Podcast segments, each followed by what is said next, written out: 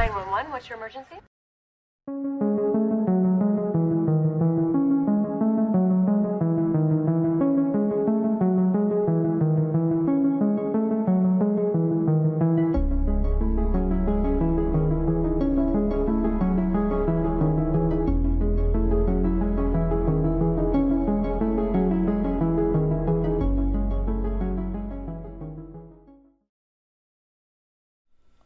Amigos, espero que estén todos súper bien. Yo soy Mika y les doy la bienvenida a este nuevo episodio de Un Rato de Misterio. En el día de hoy les voy a contar el caso de Jennifer Pan, una joven que estuvo involucrada en el asesinato de sus propios padres. Antes de empezar, los invito a seguir el podcast desde la plataforma en que me estén escuchando, ya que eso ayuda un montón a que estos episodios sigan circulando y esta comunidad crezca cada día más. Ahora sí, una vez más y como siempre, los invito si quieren a buscar un té, un café, lo que les guste tomar y empezamos con el caso.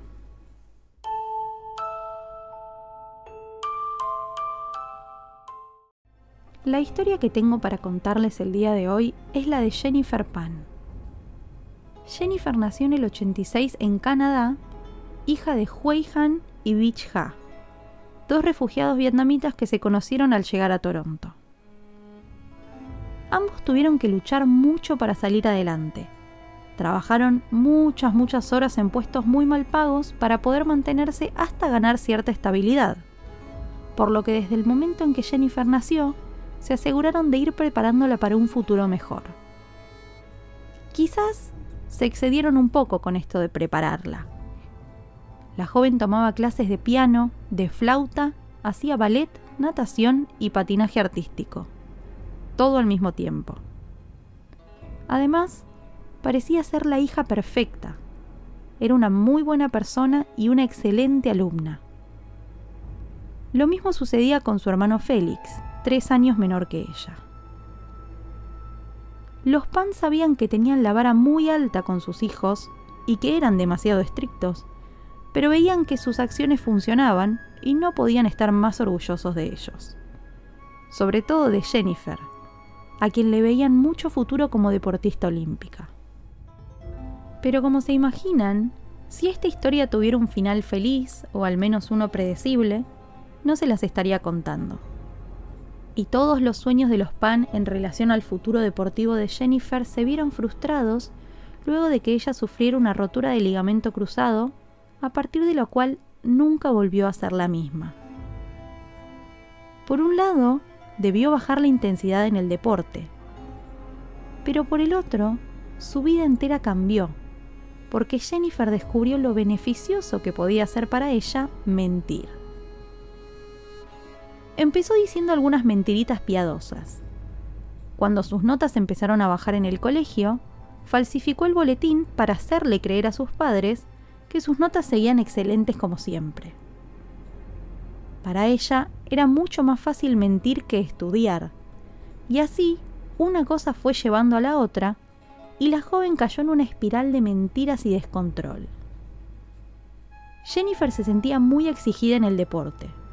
Llegaba muy tarde de los entrenamientos y encima sus padres le prohibían cualquier tipo de salida social para que no se desviara de lo que ellos consideraban el buen camino. Durante su secundario, Jennifer empezó a autolesionarse, aunque en aquel momento nadie reparó en esa señal ni pudo brindarle la ayuda que necesitaba. Y a pesar de las prohibiciones de sus padres, Jennifer logró conocer a un chico, Daniel Wong. Daniel era un joven de descendencia china y filipina con el que empezó a salir en 2003, casi terminando el secundario. Por supuesto, decidieron ocultar esta relación a los padres de la joven porque sabían que nunca les iban a dar el visto bueno. Los meses fueron pasando y llegó el momento de aplicar para alguna universidad. Jennifer lo hizo y consiguió la admisión temprana en la Universidad de Ryerson, con la simple condición de que terminara el secundario. Sus padres estaban totalmente emocionados por este logro aunque no tenían idea que ella llevaba ya varios años falsificando todas sus notas. Llegó el fin del año escolar y Jennifer no logró aprobar todas sus materias, por lo que la admisión de la universidad fue revocada. ¿Qué hizo la joven entonces? Mentir, obviamente. Armó una carta de admisión, les hizo creer a sus padres que había conseguido un préstamo universitario y que hasta tenía una beca. Todo esto cuando ni siquiera tenía el título secundario. Durante meses hizo de cuenta que iba a la universidad y en esos ratos se sentaba en bares a pasar las horas. Se compró libros de farmacología, que era lo que supuestamente estaba estudiando, y se pasaba horas leyendo sobre el tema y viendo videos para hacerle creer a sus padres que estaba avanzando en la carrera. En un momento decidió dar un paso más, porque como le creían todo lo que les decía, decidió convencerlos de instalarse en la semana en el campus de la facultad con una amiga suya llamada Topas. Sin embargo, no había compañera de habitación ni campus universitario. Jennifer durante la semana se quedaba en la casa de su novio Daniel y su familia. A la larga, los dos se alquilaron un departamento. Daniel se ganaba la vida trabajando en un restaurante y Jennifer, además de acompañarlo allí, daba clases de piano. Para ganar un poco más de dinero, Daniel aprovechaba cuando iba a la universidad y le vendía drogas a sus compañeros.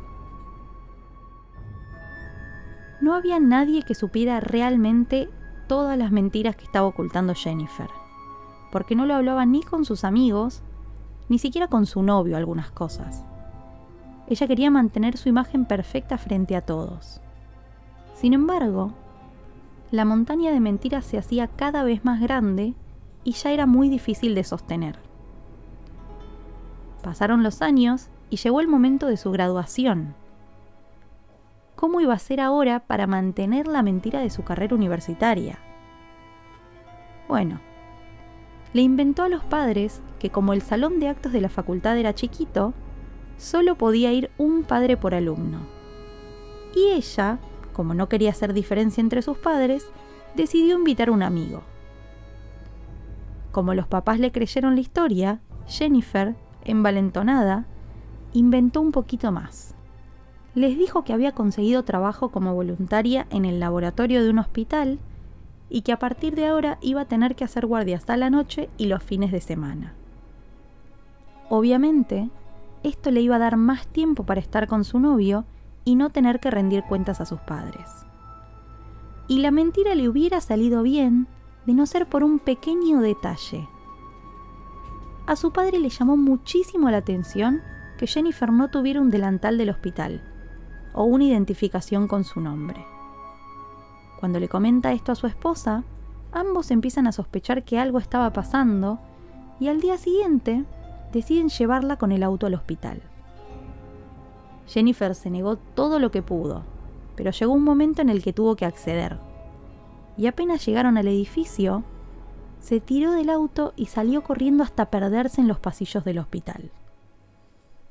Su mamá se bajó inmediatamente e intentó seguirla, pero no pudo encontrarla.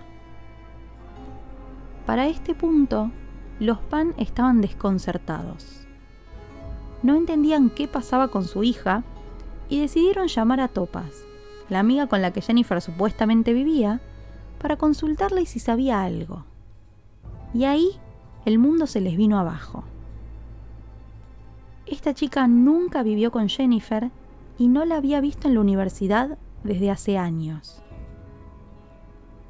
Cuando su hija volvió a la casa, ambos la confrontaron y ella por primera vez les contó la verdad. Les habló de sus problemas en el secundario, cómo hizo para fingir que estudiaba en la facultad y hasta de su trabajo y su novio. Su padre la quería echar de la casa en ese momento, pero su madre lo convenció de que era mejor que se quedara, así podían controlarla mejor y ayudarla a encarrilar su vida. Nuevamente volvieron las medidas estrictas para Jennifer. Le hicieron renunciar al trabajo, le instalaron un GPS en el auto y le prohibieron salir de la casa sin avisar. Durante varios días no pudo usar su celular ni su computadora y mucho menos ver a su novio. Su madre, que era menos estricta, le permitía usar el celular de vez en cuando. En una de esas veces, Jennifer subió a Facebook dos estados que decían, en mi casa me siento como en arresto domiciliario y nadie conoce nada de mí. Me gusta ser un misterio. Pasó el tiempo y la relación con Daniel se rompió. El joven se había cansado de esperarla y empezó a salir con otras chicas. Y esto terminó de enloquecer a Jennifer. Para 2010 tomó una decisión. Le escribió un viejo conocido del colegio llamado Andrew y le dijo que deseaba matar a su padre. El joven la conectó con otro chico, llamado Ricardo, que supuestamente haría el trabajo y se encargaría del padre de Jennifer. Sin embargo, las versiones a partir de ahí son bastante diferentes. Tiempo después, Jennifer dijo que le había pagado 1.500 dólares a este chico por hacer el trabajo y él la estafó y se llevó el dinero. Ricardo, por su parte, dijo que Jennifer le dio solamente 200 dólares, pero que él se arrepintió y se los devolvió. A pesar de este intento frustrado, Jennifer decidió reformular el plan. El primer paso fue recuperar a Daniel, diciéndole que una de las chicas con las que él salía la amenazó de muerte. Cuando volvió con Daniel, le confió su plan y ambos siguieron organizándolo. La idea era asesinar a ambos padres de Jennifer, quedarse con todos los bienes y los ahorros de la familia, sumado a la herencia. Así podían vivir una vida tranquila los dos solos, sin que nadie los moleste. Se les olvidó un pequeño detalle en este plan, y era Félix, el hermano de Jennifer que estaba estudiando en la universidad. Pero aún así, decidieron seguir adelante. Daniel se contactó con otro asesino a sueldo, Lenford Crawford, que les pidió 10 mil dólares para llevar a cabo el crimen, aclarándoles que iba a necesitar la ayuda de Daniel y de al menos dos personas más. Se terminó de formar el grupo con Eric Carty y David Vaganam. A Jennifer le dieron un iPhone que debía usar solamente para comunicarse con ellos, porque como sus padres manejaban su teléfono, podían estar al tanto de todo. El plan se puso en marcha la noche del 8 de noviembre de 2010. En la casa de los Pan, las cosas estaban tranquilas. Han leía las noticias, Jennifer miraba la tele en su cuarto, y Beach, la madre, llegó a eso de las nueve y media, se puso el pijama y se quedó en el living mirando la tele. En un momento, Jennifer bajó, le dio las buenas noches a su madre y mandó el mensaje para que la pandilla entrara a la casa. Pasadas las 10 entraron Lenford, David y Eric armados. Uno le apuntó a Beach, el otro fue a buscar a Han, y el tercero ató a Jennifer para que no pudiera moverse. O bueno, eso fue lo que dijo ella cuando declaró a la policía pero después volvemos a este detalle. El mismo hombre que ató a Jennifer le exigió todo el dinero de la casa. Ella le dio sus ahorros y todo lo que encontró dando vueltas. Luego de eso, los hombres llevaron a los padres de Jennifer al sótano, les dispararon y huyeron del lugar. Mientras sucedía todo esto, Jennifer logró desatarse y llamar al 911 diciendo que los habían asaltado y que había escuchado disparos. Sin embargo, contra todo pronóstico, el plan no se llevó a cabo en su totalidad. Por fortuna, su padre había sobrevivido al ataque. Se despertó después de los tiros, logró gatear por las escaleras, salió de la casa y le pidió ayuda a un vecino. Una vez que se lo trasladó al hospital empezaron las investigaciones y el principio del fin de esta montaña de mentiras que había construido Jennifer. Había muchas cosas que llamaban la atención en este crimen. Los Pan tenían muchos autos, bienes costosos, y aún así, los ladrones solo se llevaron un poco de efectivo. Tampoco cuadraba que hubieran entrado por la puerta principal como si nada. Sonaba muy extraño. Ahora, lo que terminó de convencer a la policía de que había algo raro con este crimen fue la reacción de Jennifer cuando le comunicaron que su padre iba a sobrevivir. En lugar de estar contenta, se aterró por completo. Y con mucha razón. Cuando su padre se despertó del coma, contó algo que la dejó en evidencia. Luego de recibir los disparos, había visto a su hija charlando y riéndose con uno de los asaltantes como si fueran viejos amigos. Además, dijo que a ella no la habían atado, ni le apuntaron con un arma, ni le pidieron nada de dinero. Todo lo contrario a lo que Jennifer había declarado. Con esta información, la policía canadiense interrogó una vez más a Jennifer con un aparato que supuestamente podía detectar mentiras. Obviamente esto no era verdad, pero Jennifer no lo sabía.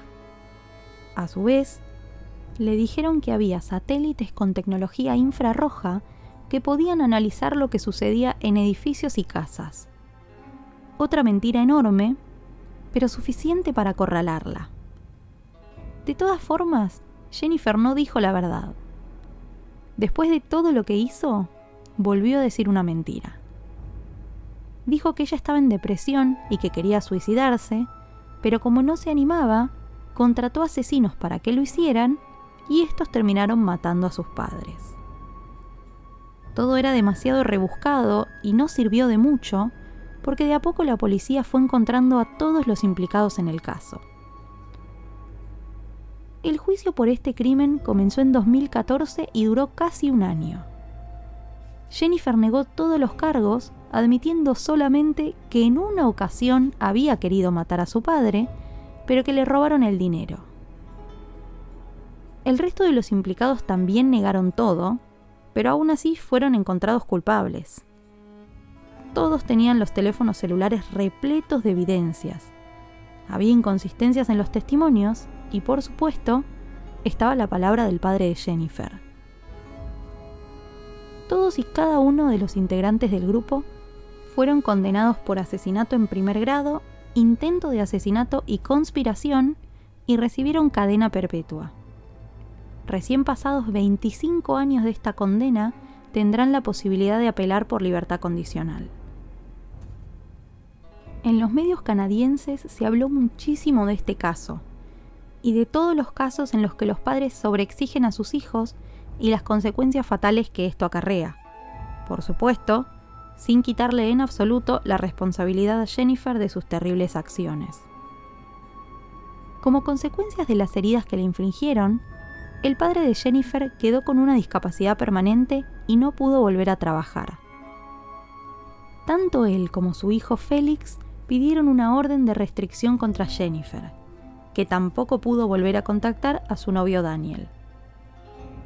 Han y Félix sufren secuelas de la tragedia han tiene pesadillas recurrentes, insomnio y ataques de ansiedad, sin contar los intensos dolores físicos que sufre a diario.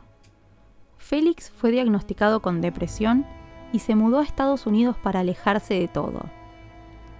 En su testimonio durante el juicio, el padre de Jennifer afirmó, Cuando perdí a mi esposa, también perdí a mi hija. No siento que tenga más una familia. Quizá algún día sienta la felicidad de estar vivo, pero hoy me siento muerto. Deseo que mi hija Jennifer recapacite sobre lo que le hizo a su familia y que algún día pueda convertirse en una persona honesta.